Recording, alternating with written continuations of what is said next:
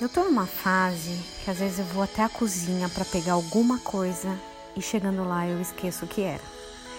Alguns especialistas dizem que isso é estresse. É, tem gente maldosa que fala que é uma questão de idade. Eu fico com estresse.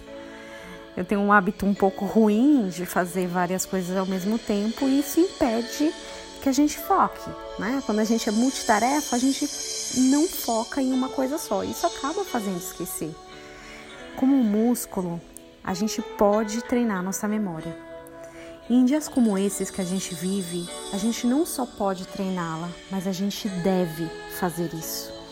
E o jeito certo, né, de treinar a memória é tem uma previsão lá no livro de Lamentações.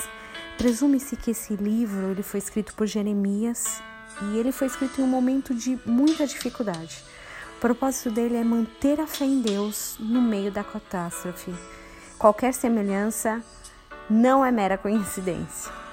Lamentações 3, 21 a 24 diz assim: Eu quero trazer à memória o que pode me dar esperança. As misericórdias do Senhor são a causa de não sermos consumidos, porque as suas misericórdias não têm fim, renovam-se a cada manhã. Grande é a sua fidelidade.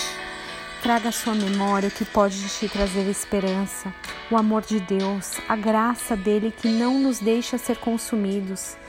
Esse louvor de fundo é do Diante do Trono e se chama Deus de Amor. Vale a pena ouvi-lo que você possa ser sensível ao Senhor e abra teu coração. Assim, traga à memória o que te traz esperança. Em nome de Jesus, uma tarde abençoada para você.